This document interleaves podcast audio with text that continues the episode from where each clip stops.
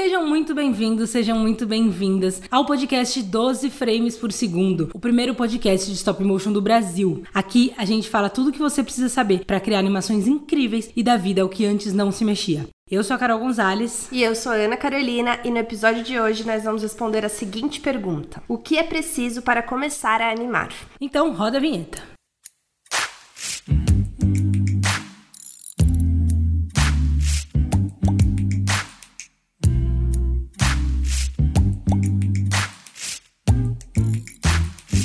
Doze frames por segundo.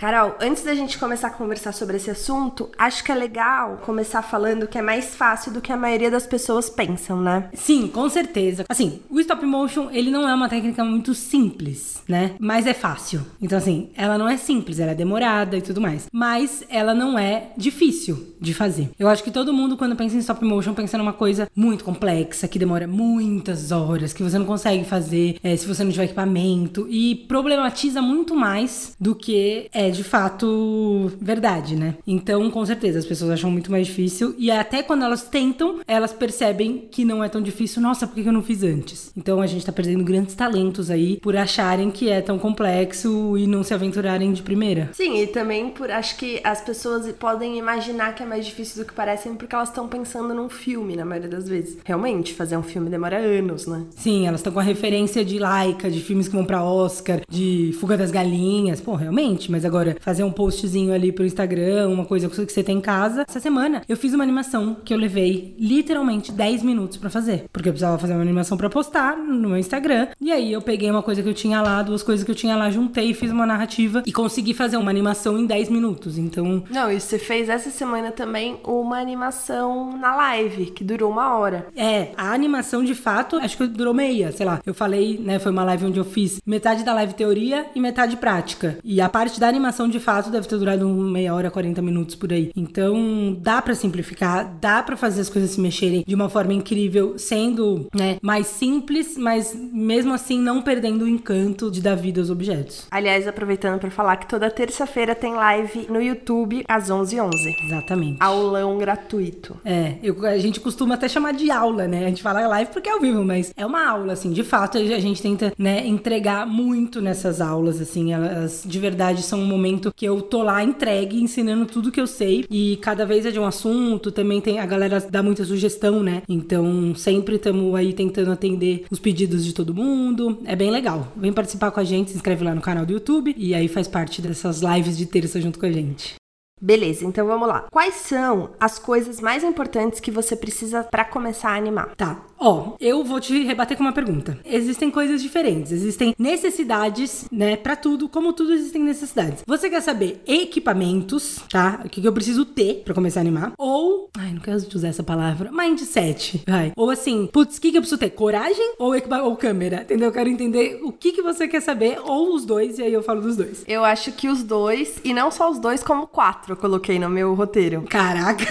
Eu tinha meio que dividido em quatro necessidades: mentalidade, mentalidade, isso, mindset é mentalidade. equipamento, materiais e conhecimento básico. Caraca, perfeito. Tá bom, então vamos começar pelo equipamento? É mais ou menos o que todo mundo pergunta e é a primeira coisa que a pessoa se limita. Tipo, ah, eu não tenho, então não vou começar. Então a gente já começa quebrando essa objeção e aí depois a. Beleza, o que, que é preciso ter então em termos de equipamentos? Beleza, vamos lá. Tudo que eu vou falar, por exemplo, você precisa ter uma câmera, você precisa ter um tripé. Você pode ter um de 10 reais e você pode ter um de mil reais. 20 mil reais. Exato, é infinito. Você pode se adequar ao que cabe mais pra você Exatamente. Então eu vou falar o que você precisa e aí você se adequa ao momento. Pô, agora eu posso comprar um tripé de 15. Ah, não, eu posso comprar uma grua, tá ligado?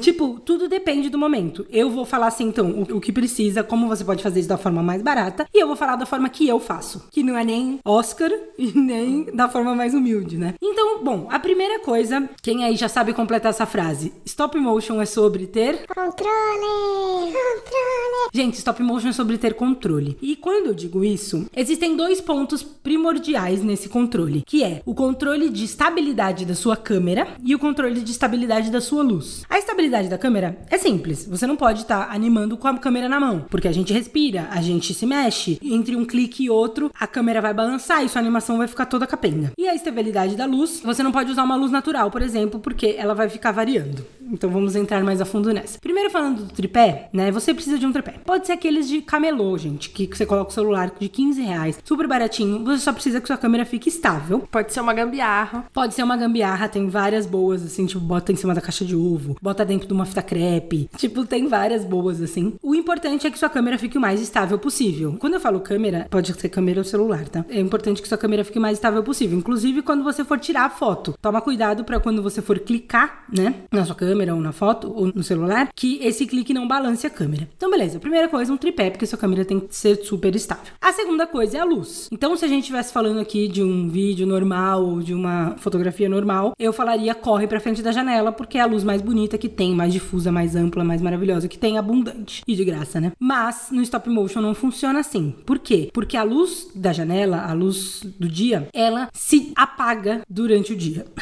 Bom, basicamente, quando o dia vai passando e você tá lá fazendo animação com a luz da janela, ela vai caindo. Só que você não vai percebendo isso durante a sua animação. Então, quando você vai dar play na sua animação, ela começou com uma luz super forte e aí ela foi diminuindo. A animação ela dura muito tempo, né? Você passa uma, duas horas animando. E aí, a olho nu, não vai ter acontecido nada. Só que quando você der play na sua animação e você for ver a sua animação, essa luz vai ter caído. Então, sua animação vai começar com uma luz super brilhante e vai terminar com uma luz um pouco mais escura. E aí, isso na animação fica super tosco. Então, é muito importante que você tenha uma fonte de luz estável. Então, pode ser um abajur, pode ser uma lâmpada normal, pode ser uma lâmpada de LED, qualquer coisa, mas uma luz artificial que seja estável. É legal contar essas coisas que podem parecer básicas e podem parecer óbvias ou iniciantes demais, mas eu sinto que no começo a gente perdeu, não perdeu tempo, mas a gente ficou um tempo tendo que descobrir, se preocupar com luz, com estabilidade da câmera, como apertar o botão sem ir lá e apertar.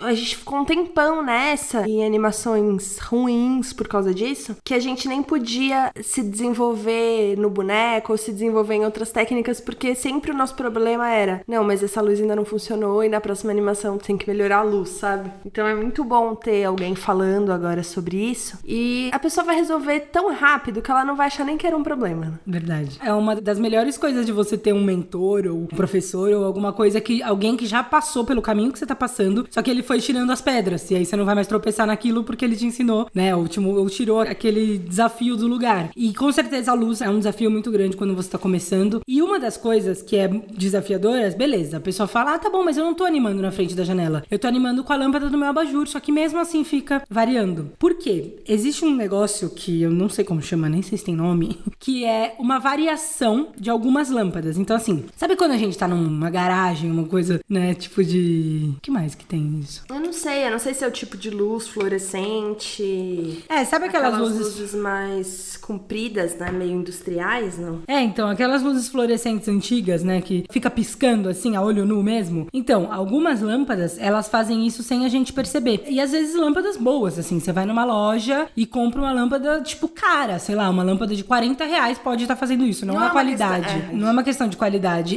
Por isso que eu tô falando que deve ter um nome isso, deve ser uma variação Sabe? tipo, ICM, tá ligado? Sei lá, alguma coisa assim, um número que algumas variam e algumas não. Eu não sei exatamente, não tenho a menor ideia, mas eu sei que isso acontece. E existe uma técnica que você pode fazer pra identificar se essa lâmpada serve ou não. Então você tá lá na loja que você quer comprar a sua lâmpada e aí sabe o que você faz? Você vai pegar o seu celular, ligar na câmera, colocar na câmera lenta, modo câmera lenta e filmar essa lâmpada. Aí você para e você dá play. Quando você der play, a lâmpada que não funcionar pra stop motion, ela vai ficar piscando, variando como se fosse essa luz de garagem. E a lâmpada que funcionar e não tiver esse tipo de variação, ela vai ficar completamente estável e a gente não vai ver isso acontecendo. Então essa é uma forma legal, porque muita gente me fala, beleza, eu não tomo na frente da janela, tô com a lâmpada que você falou e mesmo assim minha animação tá variando, tá dando esse flick, né? E às vezes pode ser isso. Eu já comprei uma lâmpada que ela era super potente, aí eu falei, puta que incrível, vai ser ótima pra fazer animação. Ela tinha, sei lá, uma potência muito grande e tal. Quando eu fui animar, não adiantou nada, porque ela ficava variando. E aí, até eu descobrir e desenvolver essa técnica, demorou um tempo. Então, mais uma dica aí pra você não perder tempo com problemas que não precisam de tanto esforço, né? Porque eles são mais fáceis de resolver. Beleza, então a pessoa, em termos de equipamento, precisa de uma luz estável, de uma câmera estável, ou seja, um tripé pra estabilizar sua câmera ou celular. O que mais em termos de equipamento? Outra coisa é uma mesa estável. Por quê? Cara, você provavelmente vai animar em cima de uma mesa. Depende, né? Às vezes você pode animar no chão, você pode animar em algum lugar, mas o ideal é que a superfície que você esteja animando seja estável. Por quê? Porque se você, de um frame pro outro, por exemplo, a sua mesa bambear e você tirar o frame, no próximo ela bambia pro outro lado, você tira um frame, sua animação vai ficar toda balançada. Ou você apoia na mesa, isso aqui é até outra dica, assim, mesmo que você tenha uma mesa estável, vai tirar foto, tipo, ó, geralmente você tá apoiada na mesa, aí você mexe no objeto. Vai tirar foto, se afasta completamente, tira foto. Mexe de novo, não fica apoiada na mesa, porque às vezes você tá apoiada um pouco mais forte, você tira o frame, depois você desapoia, a mesa vai ficar bambeando e você fala, nossa, que estranho, por quê? Então, Até sua própria sombra pode interferir, né? É, a sombra, mas aí já é um problema de estabilidade, né? Sim, sim. Mas é, de, sim, é uma coisa que se afastar também vai ajudar a evitar esse tipo de interferência. Então, de sombra, de movimento, de cor. Gente, uma coisa muito importante, quase ninguém sabe, você precisa animar de preto, usando roupa preta. Porque quando você tá usando uma roupa colorida ou até branca e você chega perto do seu material que você tá trabalhando, você tá refletindo a luz, a luz vai bater em você, na sua roupa, e vai voltar no seu objeto. Esses dias eu tava animando com um moletom rosa e aí eu vi que num frame a minha animação tava mais rosada e no outro não. Aí eu falei, nossa, será que o balanço de branco tá no automático? O balanço de branco é ideal é que fique no manual, porque senão ele fica variando conforme você vai mexendo. Aí fui ver, não tava. Até eu perceber que a minha blusa rosa tava refletindo na animação e isso tava interferindo e deixando a imagem de uma cor diferente. Então, com certeza, quanto menos você interferir na sua animação, seja apoiando na mesa, com a sombra ou com a cor da roupa que você tá usando, melhor. Então, a mesa é outro equipamento.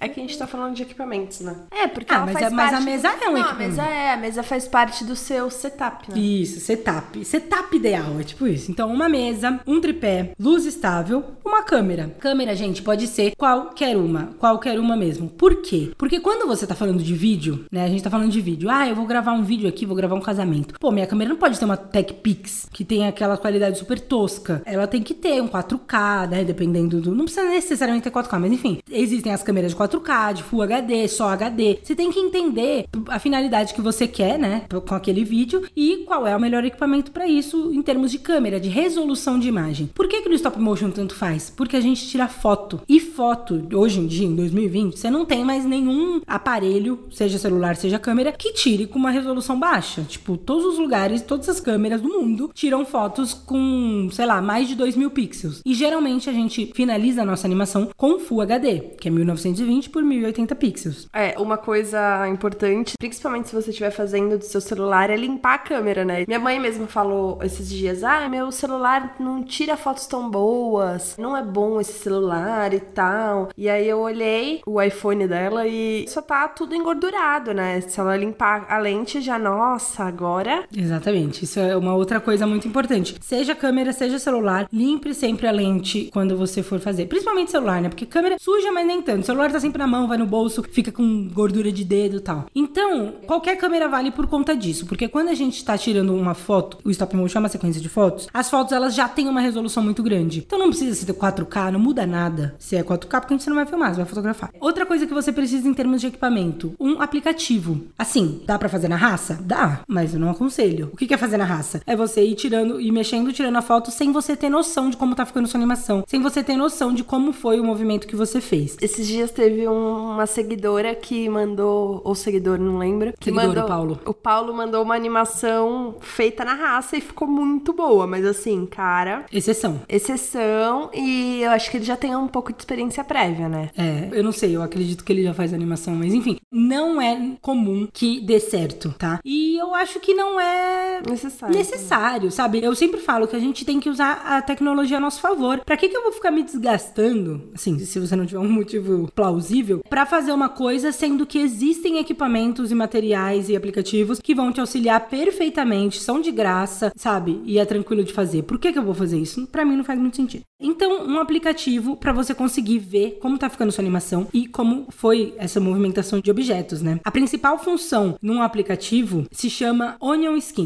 Na minha interpretação, é a principal função, tá, gente? Aqui só fazendo um parênteses. Eu acredito que o aplicativo ele é muito importante pra várias coisas, mas essa, pra mim, é a principal função. Basicamente, é um fantasminha. Com o seu aplicativo aberto, você vai tirar uma foto do seu objeto. Aí você vai mexer ele um pouquinho, vai andar pra ele pra onde você quer que ele ande. Aí você vai tirar outra foto. Quando você for tirar essa segunda foto, no aplicativo vai ter uma opção onde você deixa ele com uma camada transparente. Ou seja, você consegue ver tanto a última foto que você fez, quanto a próxima foto que você vai fazer. Por que, que isso é importante? Porque você consegue ver exatamente a distância entre os frames. Ou seja, você consegue ver ver quanto você mexeu o objeto. E isso é importante por quê? Porque quanto mais rápido você mexe o objeto, né? Quanto mais longe são os frames, mais rápido vai ser a sua animação. Quanto menos, mais devagar. E essa movimentação de posição do objeto, ela tem que ser totalmente proposital, quando a gente for entrar aí nos princípios da animação e tudo mais. Então, é muito importante que você saiba e que você visualize como isso está acontecendo. E sem contar que você consegue ver um preview, né? Você consegue no meio da animação dar um play, ver como tá ficando, ver se você tá gostando do resultado. Consegue ver a direção também, se você tava andando com uma coisa e acabou entortando um pouquinho. É uma coisa que você quer que ande em uma linha reta e ele acabou indo você colocando um pouco mais pro lado, um pouco mais para baixo. Exato, é muito mais fácil de você consertar coisas. Então, é outra coisa do stop motion sobre ter controle. Você precisa ter controle do movimento que você tá fazendo. Se você perdeu em algum momento ou, nossa, eu queria ir pra um lado, foi pro outro, meu, volta, né? Se você tá com um aplicativo, por exemplo, você consegue ver, você não perdeu tempo. Você consegue voltar só aquela ação e não ter que refazer tudo do zero. Né? É, aqui já tem uma outra lição aí. Anota, hashtag caderninho, hein? Você sempre tem que dar play na sua animação. Meu, mexeu três frames, dá um play. Por quê? Se você tem que trocar. É tipo provar o sal, né? Na cozinha.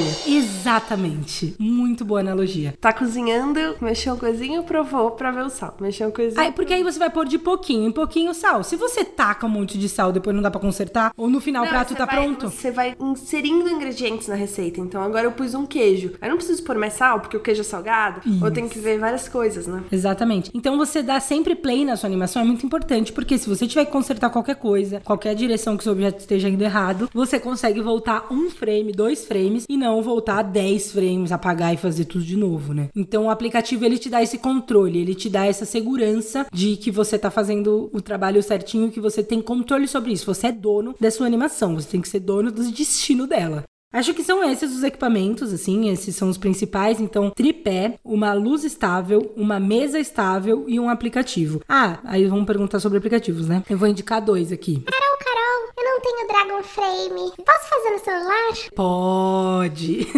Dragon Frame, pra quem não sabe, é o programa profissional de stop motion, né? É um software que tem no computador, não dá pra usar pelo celular, é pago tal. E se você quer se profissionalizar mais, eu recomendo ele, mas ele é pago, é uma coisa já que, ah, eu tenho certeza que eu quero isso da minha vida. Pra quem não tem o Dragon Frame ou ainda não tem certeza, só quer brincar, existem dois aplicativos que eu gosto muito. O primeiro é o Stop Motion Studio. Ele tem tanto pra Android quanto pra iPhone, quanto pra computador. No Android e no iPhone tem uma versão paga, só que tem algumas funções que são dessa versão paga. A maioria das funções você consegue fazer. O New Skin, por exemplo, tem na versão gratuita. Você consegue fazer de forma gratuita. E a versão paga também é bem acessível. É, eu não sei quanto, mas eu acredito que seja menos que 100 reais. E o Stop Motion Studio, esse mesmo, ele tem uma versão pra computador, que aí, se eu não me engano, é 40 reais. A versão pra computador, e aí você pode plugar a câmera do seu celular no Stop Motion Studio pelo computador. E aí você fala, putz, que é melhor? Não sei, tudo depende do seu workflow. Eu prefiro trabalhar no computador, eu acho maior, eu acho que você tem mais controle e tal. Mas se você trabalha lindamente no celular, vai nessa. Não tem problema não. A gente pesquisou aqui e a versão paga do Stop Motion Studio para celular custa R$18,90. E quais são as diferenças que tem na versão paga para gratuita? Na versão paga, você consegue importar imagens para o seu filme. Eu não vejo muita função para isso, mas tem uma, vai. Que quando você quer alguma coisa de referência, né? Então, por exemplo, ah, eu quero fazer a minha animação exatamente em cima de uma foto que já existe. Aí você consegue importar. Você consegue adicionar músicas e efeitos sonoros no seu filme, uma coisa que todo mundo pergunta muito, e é muito mais fácil se você fizer pelo aplicativo. Você também consegue adicionar efeitos, consegue desenhar no seu filme, sabe? Tipo, apagar umas partes que você não quer. Você consegue usar chroma key, dá pra adicionar título, animação, dá pra você usar no Wi-Fi. Ah, tem algumas outras funções, mas assim, cara, tô começando, não, não quero investir nisso, não tem problema nenhum. Baixa o gratuito e vai dar certo. E o segundo aplicativo é o Life Lapse. O Life Lapse ele também tem a função Onion Skin gratuita. Eu acredito que ele também seja pra iOS e pra Android. E a versão paga dele é bem mais cara, é cento e poucos reais, assim. E tem vários outros também. Eu já ouvi falar de vários outros pra computador, vários outros pra aplicativo. Volta e meia, algum seguidor fala, ah, eu usei o tal. É que não consigo decorar todos os nomes, mas tem alguns aí. Pra iPhone, lembrei de mais um. Tem um chamado iMotion, que também é um bem legal e tem essas funções. Mas basicamente, todos têm a mesma função. Vai, baixa um, vê como você se adapta, baixa outro, vê como você se adapta. Eu indico aqui os que eu já usei, né? E vários outros que existem aí que a gente também não sai testando tudo. Mas se você estiver começando, eu acho que vale a pena até você encontrar um que você se adeque.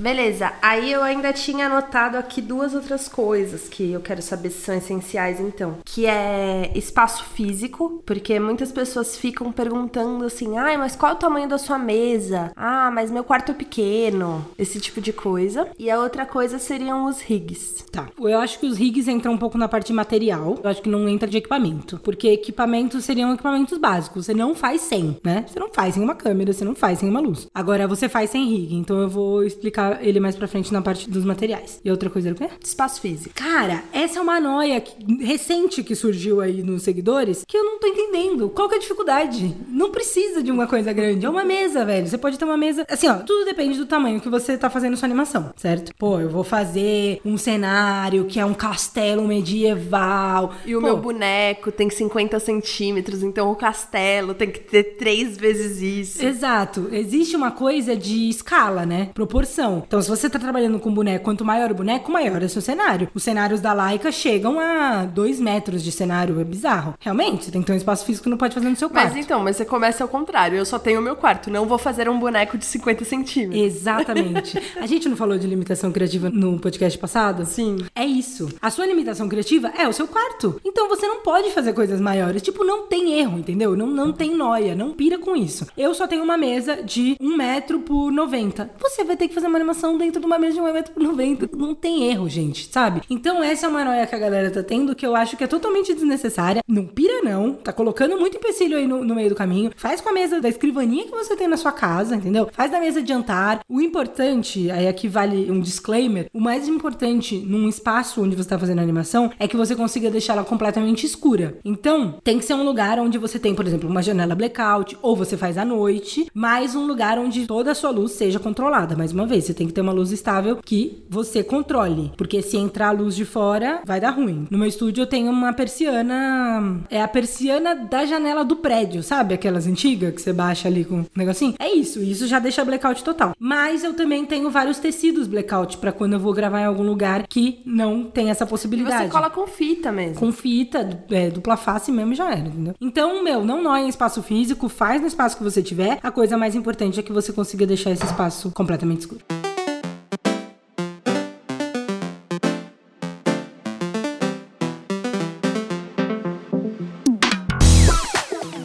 Equipamento ruim significa animação ruim? Não. Acabou.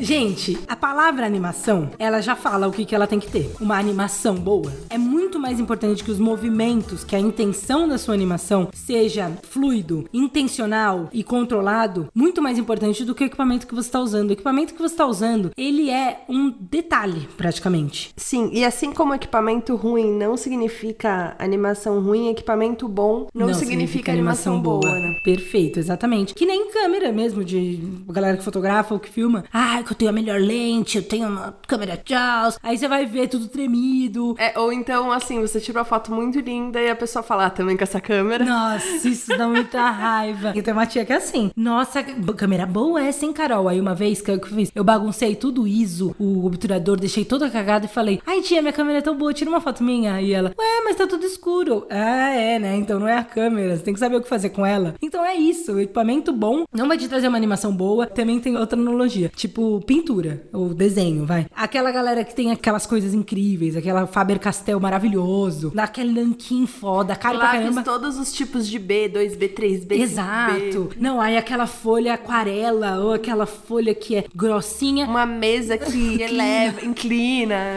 Exato. Aí vai fazer o desenho, um palitinho. Pauzinho. Aí você pega o próprio Tim Burton. Os rascunhos dos desenhos dele da noiva cadáver é num guardanapo do bar. E é foda.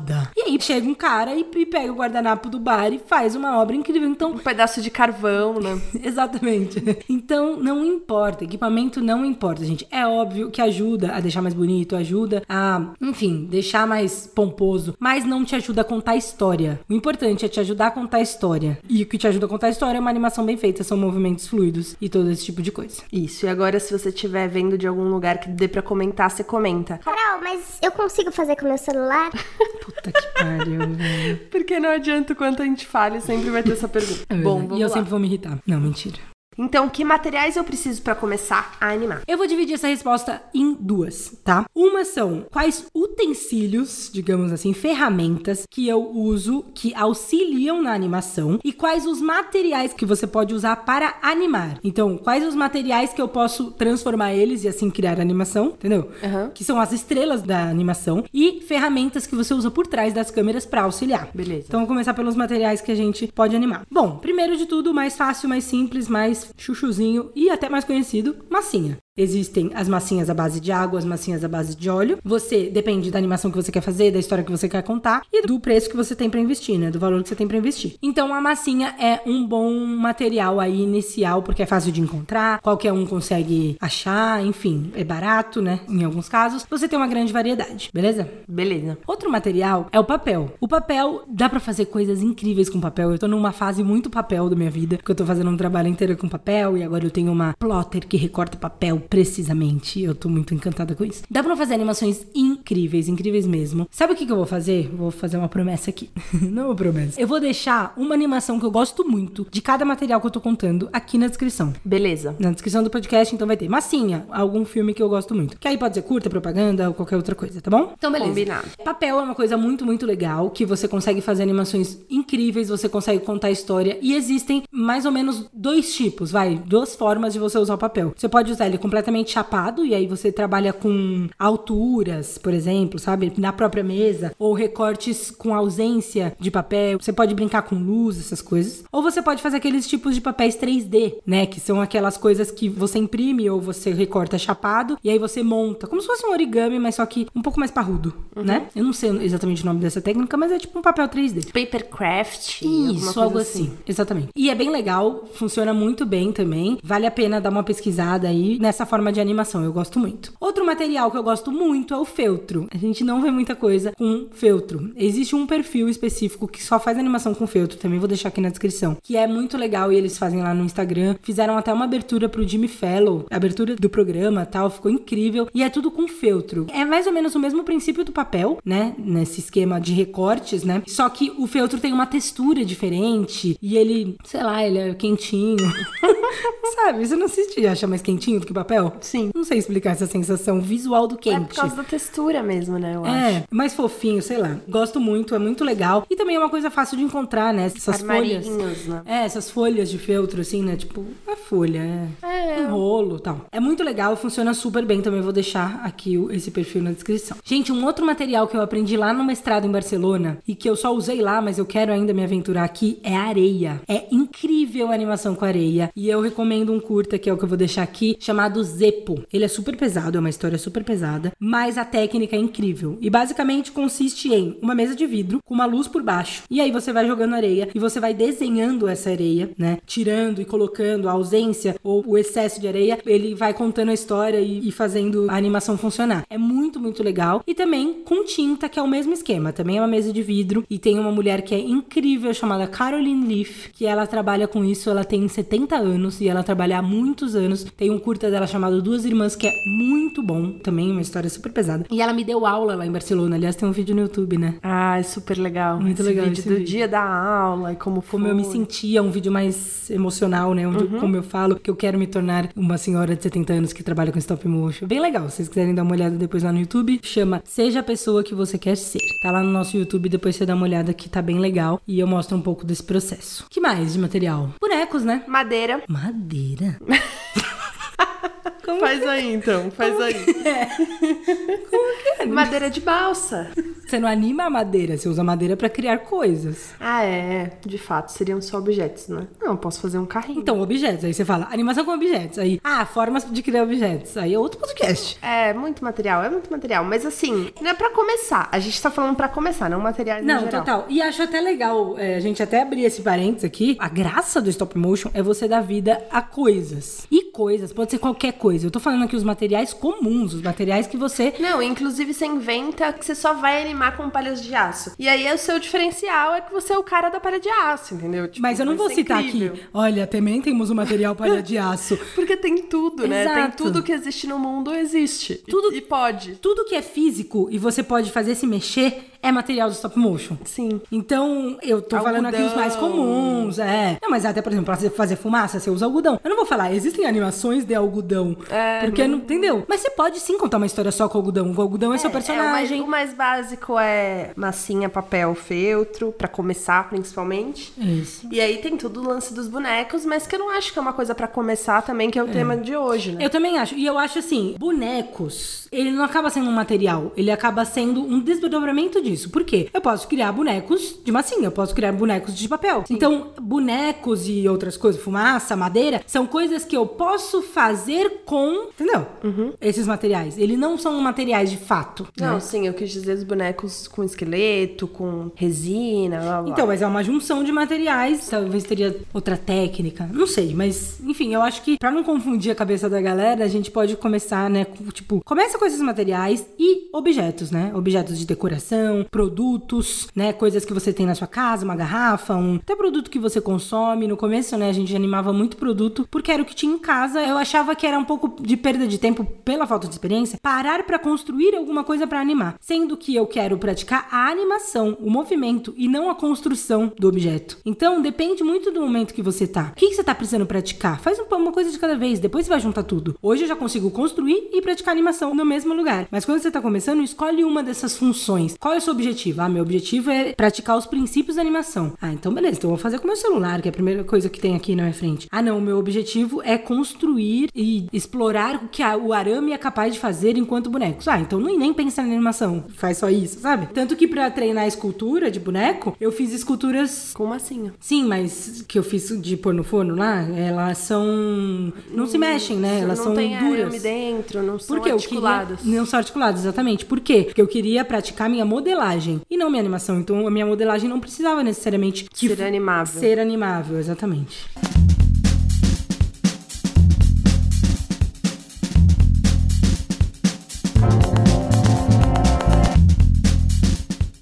Beleza, então. Aí você falou também sobre as ferramentas que são usadas ali pra ajudar a animação desses materiais. Exatamente. As ferramentas são coisas bem básicas que vão auxiliar você na hora de fazer a animação. Por exemplo, pra tocar na animação ou pra, por exemplo, principalmente com papel, eu tô usando muito isso, que é pinça. Eu tenho um conjunto de pinças que tem várias pontas diferentes, então tem uma ponta achatada, uma ponta bem fininha, uma ponta mais grossa, uma ponta curvada, que é pra você tocar na sua animação delicadamente sem encostar no resto. Porque uma das coisas mais amadoras que tem é quando você tá animando um objeto, toda vez que você vai encostar nele, você encosta do, na do lado e o do lado fica sambando e ele nem era pra ter se mexido. Então, tomar esse cuidado com o que você tá tocando, a quantidade que você tá tocando, se tudo isso ser proposital, a pinça auxilia muito. Então, é um material indispensável e baratinho aí que você consegue comprar numa lojinha de R$ 1,99. Mas na lojinha de 1,99 eu compro que pinça? Pinça de sobrancelha? Um hashi japonês? Não, eu acho que depende do que você quer fazer. Você vai pegar uma coisa muito pequenininha. Eu comprei uma, uma pinça na lojinha de R$ 1,99. Você- Pode ser pinça de cozinha, né? Que os chefs. Ah, mas aí de vai ser super caro, não precisa. Não, não necessariamente usam assim no bolso, sabe? Sim, então, é, mas você consegue encontrar isso. Por exemplo, eu tenho um anúncio que eu posso deixar aqui do Mercado Livre que vende um conjunto de pinças por, sei lá, 20 reais, vem cinco pinças. Mas é pinça, sabe? É pinça de. Sabe a galera que mexe com eletrônico? Uhum. E aí elas precisam pegar Pra pecinha. as pecinhas. É tipo isso. Se você pesquisar dessa forma, você consegue encontrar. E aí, já emendando aí no Mercado Livre, na parte de eletrônicos, você tinha perguntado de rigs, né? Qual rig comprar, se tem que ter, se não tem que ter. Pra quem não sabe, rig é um instrumento que a gente usa no stop motion que faz segurar os objetos no ar. Esses rigs, eles são super caros e um pouco inacessíveis, assim. É uma coisa que no Brasil ainda não tem um mercado. É uma coisa que tá surgindo mais aí, mas fora do Brasil já tem mais, mas mesmo assim são caros, mesmo fora do Brasil. E aí eu descobri uma forma gambiarrenta de fazer, mas que funcionou muito, que foi a lupa. É uma lupa de bancada. Ele serve pra isso, pra usar coisas pequenas, né? Usar coisas que você precisa ver coisas bem pequenininhas, que nem essas coisas de eletrônico. E aí é uma lupinha que tem duas garras do lado. É tipo uma garrinha de jacaré. E aí você consegue segurar as coisas no ar através dela. Eu achei que funcionou super bem. Eu paguei 35 reais no Mercado Livre. É só buscar por lupa de bancada. Enfim, é uma coisa que auxilia muito na hora de criar animação e sustentar os objetos no ar. Um outro material que eu gosto muito é a Multitac. Multitac é aquelas borrachinhas, assim, que é tipo um chicletinho que tem da Prit, tem de várias marcas, que você consegue colar as coisas no fundo, né? Ou no, na mesa, por exemplo, ou em algum outro lugar. É uma coisa muito legal. Ou, por exemplo, você tá animando alguma coisa que é roliço, cilindro, sei lá, e aí ele rola, né? Por exemplo, você vai animar um batom. Aí você coloca o batom deitado na mesa. Ela vai rolar pro lado. Com essa borrachinha, você coloca embaixo e ela segura. Então é bom pra você colar fundo, é bom para você sustentar as coisas aí, ajudar, porque é bem baratinho também. Sei lá, custa 20 reais um pacotinho, só que ele dura muito porque você consegue reaproveitar a própria borrachinha. Que mais? Arame. Arame é uma coisa muito, muito, muito útil. Até para você criar rigs, você própria criar, cola com o multitac e aí espeta o arame, por exemplo, no, no seu objeto que você tá trabalhando. Funciona muito bem e também é super fácil de encontrar. Uma outra coisa que eu gosto muito de ter, mais de um, assim, uma variedade pequena, mas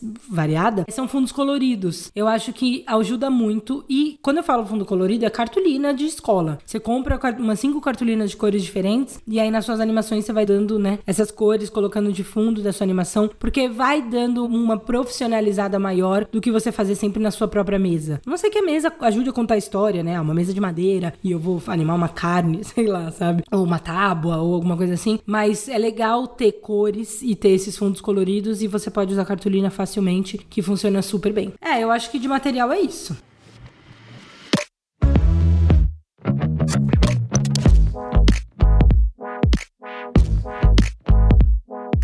Então agora vamos partir para conhecimento. Eu tinha preparado aqui alguns pensamentos que era assim: o que, que é preciso em termos de conhecimento, né? E aí o que eu quero dizer é: o processo de animação é intuitivo, porque eu acho que essa é a coisa que as pessoas, quando estão aprendendo uma coisa, qualquer coisa, uma coisa nova, elas mais pecam. Elas acham que aquilo é intuitivo. Então, assim, ah, eu vou aprender futebol. Ah, futebol é muito intuitivo. Eu, eu corro ali na bola e faço gol e tal. Aí, tênis. Ah, tênis é intuitivo. Eu e você, a gente fica com raquete, tem que passar a bola pro outro lado da redinha, né? E, tipo, tem coisas que parecem mais intuitivas que outras. Eu acho que nada é tão intuitivo assim. E tem coisas que parecem nada intuitivas, tipo esqui. Eu tô nessa vibe de esportes, né? Futebol é intuitivo, tênis é intuitivo, esqui não é intuitivo. Ninguém sobe num esqui e fala, ah, beleza, é só fazer isso, isso e isso, que eu vou conseguir descer esse morro de neve. Não é intuitivo. Ah, é Você é fala, mais "Meu, radical, né? Dá mais pelo medo amor de Deus, jogar. eu não vou pegar a manha disso sozinha, não sei nem frear. Enfim, não é intuitivo. E eu acho que a gente sempre acaba subestimando a necessidade de um processo. A gente quer começar as coisas na intuição e acaba se frustrando, porque para aprender uma coisa você precisa de um passo a passo, de um caminho, uma ordem ali de aprendizado. E aí eu posso pensar, tipo, ah, beleza, já entendi ali, eu vi uns vídeos da Carol. E aí eu vou mexendo meu, minha negocinha tirando as fotos. E talvez a animação pareça algo intuitivo num primeiro momento. Eu acho que a intuição, ela é um ótimo propulsor. Você vai começar com essa intuição e você pode fazer coisas com essa intuição. Só que você nunca vai fazer o máximo que você pode, que a arte te permite ou que o stop motion permite só com intuição. Ou você pode, mas vai demorar muito mais tempo. Eu acho que é meio burro usar só a intuição, sabe? Não é uma coisa sustentável a longo prazo. Não é uma parada que vai te levar mais longe. Sim, sabe? porque ou você vai bater cabeça desnecessária ou você vai acabar desistindo. Isso, porque não serve pra só um isso. momentozinho. E, e vai ter esse pensamento de, ah, não é pra mim, não serviu pra isso. E não, na verdade, você só precisava pesquisar caminho mais, mais de um claro. caminho. Exatamente. Então eu acho que a intuição, ela pode ser esse primeiro momento, né? De mexer um objeto de um lado pro outro e ser animal. Mas o passo a passo, a trajetória, ela é muito mais longa e vai ser muito mais proveitosa se você tiver alguém pra te ensinar, se você tiver paciência de estudar, de testar e todas essas coisas. O stop motion é uma coisa é, muito de teste, assim, né? Porque, querendo ou não, como que nem a gente falou agora há pouco dos materiais, você vai fazer só de bombril, você vai ter que descobrir esse caminho sozinho. Só que, até chegar nesse caminho, você pode ir acumulando conhecimentos de pessoas que já passaram por ele. Então, ah não, mas só que eu vou fazer com bombril e eu vou ser pioneiro. Maneira, então eu vou começar tudo do zero. Não. Até você descobrir que você vai fazer com bombril, entendeu? Não, Tipo, e outra, a forma de animal bombril são outros Isso. conhecimentos que você tem que ter. Exatamente. Então, a forma de animal bombril ou a massinha é a mesma. O princípio é o mesmo. Então, pra que que você... Entendeu? Eu quero dizer assim, ó. Às vezes a pessoa pensa, não, eu quero fazer uma coisa totalmente diferente, quero ser inovador. E aí, quer ir pra um outro caminho e aí acaba desperdiçando o que pode aprender com as outras pessoas ou com... Geralmente, né, as pessoas inovam numa coisa depois que elas já conhecem profundamente o básico, Você né? aprende a regra, só depois você muda a regra. Quando você sabe fazer o bolo perfeitinho, seguindo a receita, aí você Inventa o seu. receita. É. Beleza, então quais são os conhecimentos mais importantes pra gente começar? Quais são os primeiros conhecimentos assim que, que é importante estudar e ir atrás pra iniciar minhas animações? Olha, eu acho que os principais conceitos que você tem que estudar são os de animação. Os conceitos de movimento, de como eu faço esse objeto ganhar vida. Porque o stop motion, ele é a arte de fingir que aquela garrafa é um jogador de basquete. E pra isso, você tem que entender exatamente como é o movimento de um jogador de basquete. Então, a primeira coisa que você tem que ser, eu vou falar de coisas mais técnicas, mas além de tudo, é observador. Você tem que saber observar as coisas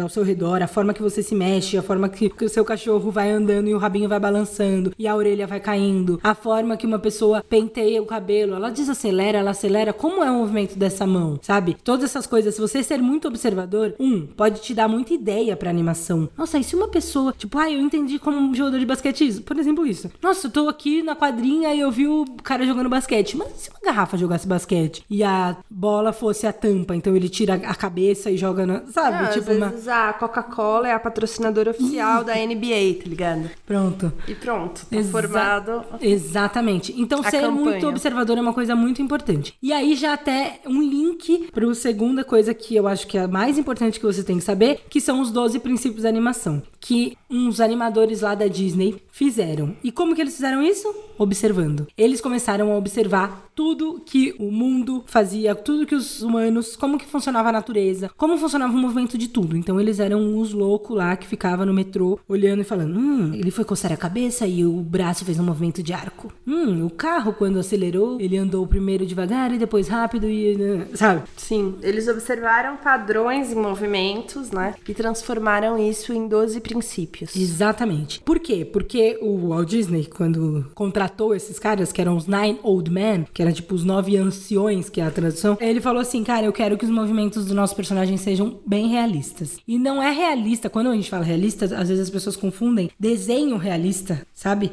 Não Com é o movimento. Isso, Ele não é realista. É o Mickey se mexendo exatamente como um ser humano se mexe. E por isso que você acredita que um rato pilota um barco. E aí foi isso. E aí eles criaram esses 12 princípios da animação, que são, cara, eu acho assim, Não, se você souber aplicar eles bem, acabou. acabou. Você foi Zerou, esse zerou, equipamento. zerou o jogo. Exato, zerou. Você vai conseguir animar qualquer coisa, qualquer material, qual- com qualquer equipamento e fazer uma animação foda. Então, estude os 12 princípios da animação. Também tem vídeo lá no nosso canal. Porque é muito importante, muito importante mesmo.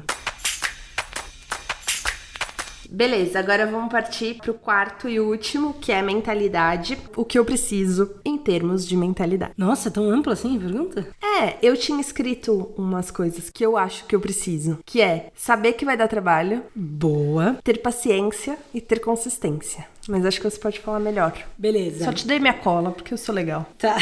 Gente, saber que vai tra- dar trabalho é, de fato, eu acho que é meio parecido com ter paciência. Não, mas se é, bem é que. o que eu quis dizer é assim, ó. Os lutadores, quando eles vão lutar, eles não sabem se eles vão ganhar ou se eles vão perder. Mas eles sabem que eles vão sangrar. Tipo, meu supercílio vai abrir. Minha boca vai sangrar. Não é tipo assim, ai, com sorte eu não vou sangrar. Não, é certeza. Se eu ganhar, se eu for muito bem, eu vou sangrar. Porque não existe, as lutas são violentas. Todo mundo não existe quem não sangra, é normal. Então, quando ele sangra, ele não fica, ai meu Deus, me machuquei, e agora? Acho que eu tô perdendo, nossa. E já se fragiliza e já várias coisas emocionais acabam na cabeça dele. Então, uma vez a gente ouviu isso, né? Que eu nem lembro de quem, senão eu dava aqui os créditos, mas era você precisa entrar no ringue sabendo que vai sangrar. Então você precisa conhecer o coisa. Você entra lá no seu quarto pra animar seu negócio, meu, já saiba que você vai ficar ali X horas. E coloca o número de horas que você imagina, talvez um pouco pra mais. Se você sair antes, é lucro. É lucro. Mas assim, saiba que você vai, que você vai chutar o tripé, sabe? Tipo, você vai chutar o tripé. Boa, é totalmente isso. E assim, o stop motion, ele é uma arte demorada. Ele é uma arte que, cara, realmente você tem que ter paciência e realmente você tem que saber que vai dar mais trabalho do que parece. Então, se parece que dá trabalho, vai dar mais. se parece que você não vai saber mexer com o material, na hora ele vai se comportar de uma forma diferente. E isso é uma coisa muito, muito importante mesmo, essa mentalidade, porque vai doer muito menos, né? Quando essas coisas derem errado, a frustração ela vai ser muito menor se você já entrar preparado, se você já tiver preparado para as coisas que vão dar errado. Chutar tripé é uma das coisas piores que pode acontecer na sua animação, porque você tem que começar praticamente do zero, e é uma coisa certa, pelo menos algumas vezes na sua vida. Eu acho que a mentalidade é assim: chutei o tripé. Em vez de pensar, nossa, que absurdo, chutei o tripé, vou ter que começar de novo, é, cara, eu tô me tornando um animador. Isso. Porque eu chutei o tripé e animadores chutam. Tipo, irado, tô no caminho certo. E outra coisa, uma outra coisa, você tem que saber como corrigir. Você tem que se preparar para o erro. O Michael Phelps, nos treinos dele, ele treina sem touca, porque ele sabe que em algum momento a touca dele pode cair, ele tem que saber como ficar. Ele põe água dentro do óculos, porque ele sabe que em algum momento vai entrar água no óculos. Ele tem que saber dar o melhor dele, mesmo na adversidade pior que tem. O que, que era outra coisa? Tem várias coisas que ele, que ele vai. Sunga larga. Sunga larga. Cai a sunga, sunga acho que não funciona, né? Mas Sem sunga. tipo, água no ouvido, sei lá. Várias coisas que ele sabe que pode dar errado e ele se prepara pra dar errado. Se você se preparar pra dar É, errado. tipo, Ayrton Senna corria na chuva. Isso. Tipo, tá chovendo, vou sair pra treinar. Exatamente. E quando você se prepara pra dar errado, quando dá errado, você tá preparado, né? tá, essa frase foi muito óbvia. Mas entendeu? Tipo, quando você se prepara pra dar errado, quando dá errado não é uma surpresa. Você sabe lidar com isso. Então, beleza, eu sei que eu vou chutar o tripé. O que, que eu tenho que fazer assim que eu chutar o tripé pra tentar resolver isso? Ponto 1, um, comemorar que você tá se tornando um animador. Ponto 2. Uma coisa que eu faço, assim que eu. Na verdade, quando eu faço qualquer merda no stop motion, eu, por exemplo, puxei o cabo, chutei o tripé, esbarrei num objeto que não queria, primeira coisa que eu faço é ficar completamente estátua, tá? Isso é uma coisa séria, eu faço sério. Olho bem ao meu redor, tipo, qual outra merda eu posso fazer por estar nesse estado ansioso, sei lá. Então eu acabei de chutar o tripé. Se eu continuar com o meu pé no caminho que ele estava indo, vai dar mais merda, entendeu? Porque se você não paralisa e analisa o que pode acontecer, essa merda pode continuar dando. O tripé vai cair na mesa e a mesa vai cair não sei o que, vai cair na luz e aí você fudeu tudo. Então eu fico estátua completamente assim. Ih, caralho, e agora? Aí eu delicadamente vou me mexendo a ponto de, beleza, não toquei mais nada, agora eu vou tentar pôr o tripé. E uma outra dica também que eu não faço, mas eu deveria fazer, que às vezes funciona, às vezes, tá? Porque o stop motion é muito preciso. É você marcar o tripé no chão. Você coloca uma fitinha crepe nos três pés. E aí, se você chutar ele, depois você volta pro mesmo lugar. Às vezes dá certo, às vezes não, porque o stop motion é tão preciso que às vezes não foi nem no pé, foi a cabeça que rodou, sabe? Alguma coisa assim. Mas enfim, essa mentalidade com certeza é muito importante. E é isso, é que nem o Michael Phelps faz, que nem o Ayrton Senna fazia. Você tem que se preparar pra dar errado, e aí, quando der errado, você não vai se desesperar, você vai saber o que fazer. E também entender que a frustração é normal. Acho que uma coisa muito importante é usar a frustração como combustível e não como uma coisa que te derruba. A frustração de não ter conseguido é, tem que ser um combustível pra agora eu vou conseguir, eu vou conseguir até eu conseguir essa merda. E também saber que vai ser frustrante e se preparar pra isso. Então, com certeza, esses pontos são bem importantes. Mais alguma dica de mentalidade? Ter paciência, né? É. Paciência é uma coisa muito importante. Por quê, gente? Porque o stop motion, ele consiste em você mexer objetos de pouquinho em pouquinho, de pouquinho em pouquinho. Acontece que quanto menor for esse pouquinho, melhor vai ser. E pra ser menor esse pouquinho, você tem que ter paciência, porque às vezes você quer mais é acabar essa animação e aí você arrasta tudo rapidão e aí fica uma bosta. Aí a animação começa linda e vai ficando uma bosta. Já viu aquele meme que é uma pessoa desenhando um cavalo? Já. Aí começa com um cavalo foda, aí depois vai ficando um desenho de criança. É tipo isso, a animação ela pode começar linda, maravilhosa, porque você tá com paciência. Quando você perde a paciência, você vai cagando e a animação termina uma merda. Perdeu a paciência, para. Vai tomar um ar, vai andar de bicicleta, vai passar com o cachorro, vai lavar uma louça. Volta, tô com a paciência de novo. Tipo, carisma. Tem uma hora que acaba, né? Você tá lá na festa, aí você tá cheia de carisma, e uma hora você fala, meu, não aguento mais, quero ir embora. O carisma acaba, aí você vai embora. A paciência acabou na sua animação, você vai embora e você vai voltar quando você tiver paciência. É, mas é difícil essa coisa de sair e voltar, né, do lugar, porque tem essa coisa da posição da É, é difícil. A pessoa tá fazendo com o celular dela, vai viver sem Ah, celular. sim, sim. Não, Não, não tô falando de dia, um dia. É assim, meu, de verdade, vai lá tomar uma água Dá um gelada. tempinho. É, vai tomar uma água gelada e, e já volta. Mas realmente, dependendo da situação, por exemplo, às vezes eu tô fazendo uma animação e o meu estúdio é muito pequeno e que o tripé fica na frente da porta. E aí eu não posso sair, eu fico lá presa até terminar a Não pode animação. nem no banheiro, Não né? posso nem no banheiro, não posso fazer nada. Então eu tenho que me preparar pra isso. Aí eu sei que a minha animação vai demorar X tempo. Pega água. Pega água, se prepara, porque você vai ficar aqui até terminar. Não, uma coisa que eu acho muito louca é assim: ah, pra fazer stop motion precisa ter paciência, né? Porque mexe muito pequenininho. Mas aí alguém impaciente com outros fatores da vida fala: ah, então não é pra mim. Porque eu não tenho paciência, não tenho paciência com a minha mãe, não tenho paciência com a minha avó. E, tipo, sabe, dar uns outros exemplos nada a ver. E não é bem assim, né? Tipo, porque você mesmo não é uma pessoa delicada, que era uma outra pergunta que eu já tinha pra fazer, que era: precisa ser delicado pra mexer as coisas devagarzinho ou mexer com coisas muito pequenas? Que você já responde, mas é: você não é uma pessoa delicada, você faz movimentos bruscos na sua vida e, e é expansiva e fala com as mãos e tal, mas na hora de fazer stop motion parece que desce a entidade. Então, assim, às vezes a pessoa não tem paciência com determinadas coisas, mas ali na hora ela vai ter a maior cuidado do mundo com o objeto, com os materiais que ela tá animando, porque sei lá, porque aquilo é uma coisa que ela quer, quer fazer acontecer, quer curte. É. Então não é uma coisa, ah, eu não sou paciente na vida, não vou ter paciência, né? Sim, com certeza. E outra, é isso que a gente falou do, do saber que vai sangrar. O saber que vai sangrar também pode ser uma coisa assim: quando eu vou fazer animação, ligo uma chavinha onde eu tenho que ter movimentos delicados. É isso que acontece comigo. Meu, eu vou descer da cama, eu faço.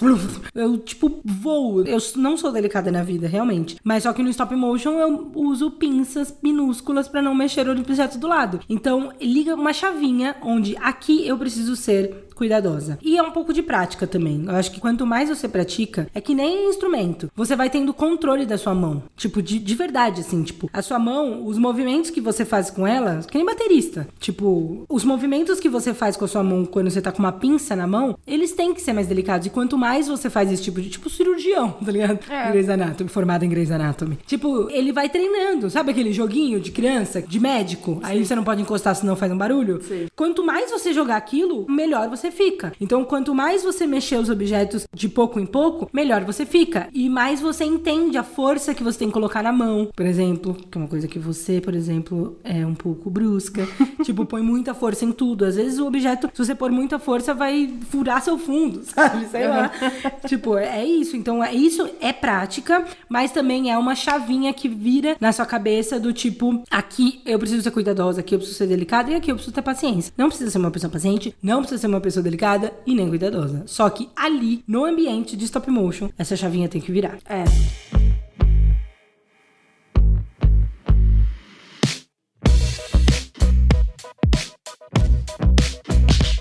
Essas foram as nossas dicas, nossas considerações sobre as coisas mais importantes que você precisa para animar, passando por equipamento, materiais, conhecimento e mentalidade. E eu acho que assim, começa devagar, né? Vai animando, anima uma coisinha por semana ou uma coisinha por dia, até se você tá muito animado e se for uma coisa pequena, mas começa devagar, não faz tanta força, não faz que um projeto gigante, eu tenho um novo projeto que eu vou animar 365 dias no ano, todo dia, uma coisa nova.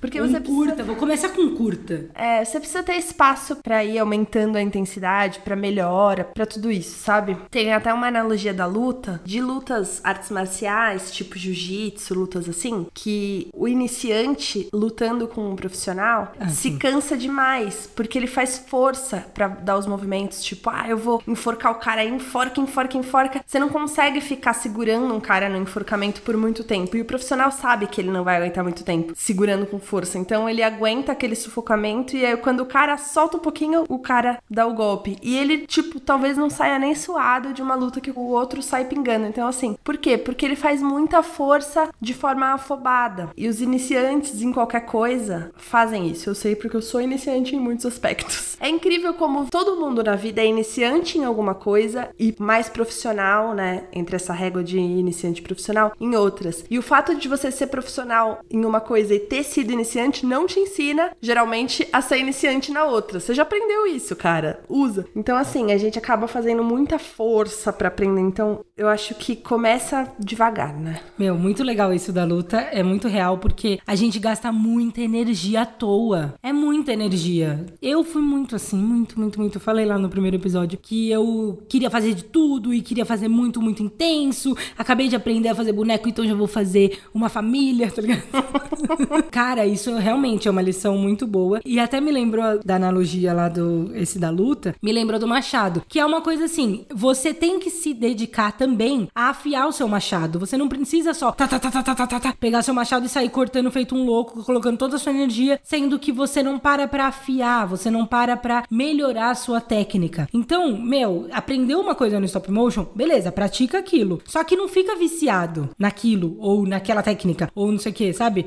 tipo, ah, eu já aprendi, É, eu não já sei. também como era do Machado, mas era alguma coisa tipo assim: um cara saía que nem louco tentando cortar as árvores e o outro passou 30 minutos afiando o 30 machado. minutos afiando o machado e conseguiu cortar a primeira mais rápido que o outro. Então, assim, afia o machado que na hora que você vai chegar lá vai ser certeiro, entendeu? Isso. Com o seu machado afiado, é numa tacada que você acerta. E não em várias, várias, várias, como gastando uma puta energia. Então, gastar energia afiando o machado, ou seja, estudando, pesquisando, vendo referência, fazendo teste, sem compromisso. No stop motion, né, eu aprendi um pouco isso, que é, puta, eu vou fazer uma mãozinha aqui pra testar. Aí eu fiquei fazendo, lembra? Fiz, tipo, 10 mãozinhas de látex que eu queria testar. Agora eu tenho um per- personagem pra fazer, eu não, não vou mais passar testando a mãozinha e também não vou fazer qualquer mãozinha porque eu não, não testei nenhuma. Eu já testei aquela um tempão, afiei o meu machado de fazer mãozinhas de personagem e agora ele tá afiado, eu vou usar essa técnica Sim, que e, funciona. E pensar nisso de dividir, né? Porque você quer aprender a mexer numa coisa, você tem que fazer o boneco inteiro. Não, faz só a mão, faz só o pé, faz uma cabeça. Exato. Mas meu personagem não vai ter corpo? Não, porque agora você tá treinando uma cabeça, né? Faz umas roupas e não veste ninguém, deixa lá. Sei lá,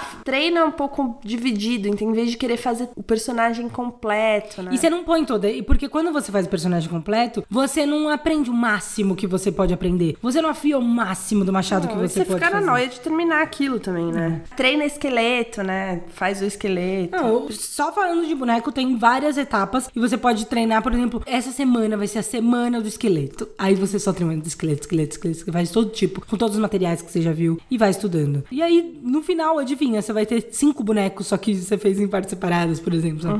Então, é muito importante isso, é muito importante que você se dedique de fato a tudo isso sem afobação. Quando a gente quer aprender uma coisa nova, a gente fica muito afobado e isso geralmente é negativo pro aprendizado. Beleza, eu acho que temos, hein? Temos, né? Acho que dá pra começar? Você não sabe nada se ouviu esse podcast. Dá pra começar. Você, você sai desse podcast e já, já vai fazer o quê? Eu já vou pegar uma massinha. estudar 12 princípios de animação. Eu não vou estudar 12, que são muitos, eu vou estudar uns 3. Não, você vê todos, pensa, qual eu consigo fazer, por exemplo. Isso. No curso eu, eu falo disso, assim. Tem aula de dois princípios de animação, eu falo pro, pros alunos pegarem dois dos princípios que mais gostaram e fazerem exercício deles. Depois você pega dois. Vai de dois em dois, vai de um em um. Tá, eu fui então ousada que eu falei 3, É, né? Eu vou, eu pegar, eu acho. vou estudar dois, eu vou pegar massinha, eu vou filmar uma luz do meu quarto em câmera lenta pra ver se ela flica e vou fazer uma gambiarra aqui com o meu tripé pra, pra animar uma bolinha de massinha. Muito bom. Com o que que você vai animar? Como assim, com o quê? Algum aplicativo? Ah, sim, com o meu aplicativo. Vou ficar no gratuito por enquanto. Beleza. Perfeito. Então, depois que você fizer essa animação, você marca lá, arroba Maria Marcolina Filmes no Instagram, que eu quero ver e, quem sabe, repostar. Beleza. E fala que aprendeu no podcast 12 frames por segundo. Beleza, então essa semana foi isso. A gente espera vocês na próxima semana com mais um episódio. Exatamente. Muito, muito, muito obrigada pela participação. O nosso episódio ele está sendo editado pela Barbes Medeiros. Agora temos até uma editora. A arte foi criada por Mari Piá. O roteiro é da Ana Carolina e a apresentadora ou sei lá, participante quase, aqui que vos fala Carol Gonzalez. Muito obrigada pela participação de todo mundo. Até semana que vem. Bora animar.